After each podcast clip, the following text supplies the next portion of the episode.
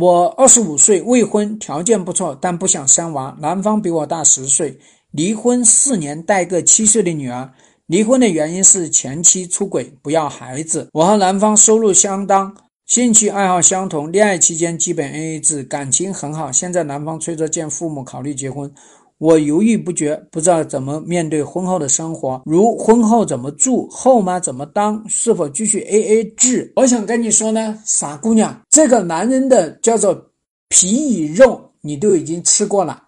你还要吃他的渣吗？该分手要去分手。一个男人能够让自己老婆出轨，你认为他对这段婚姻有多少贡献呢？你一定要去考虑这件事情。尽管我做的这个呢是比较片面而武断的，但是大多数情况，百分之九十以上。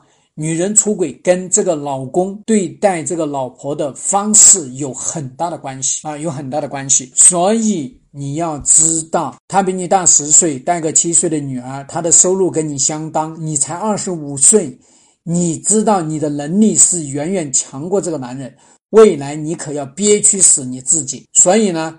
我从专业的角度来说，也是希望你跟这个男人抓紧时间分手，这才是正道。二十五岁练过一个大叔已经够了，是吧？你不是考虑你去当后妈的问题，也不是考虑跟他经济在 AA 制的问题，因为你跟他是不合适的问题啊，因为这个男人不能够给你带来幸福的问题。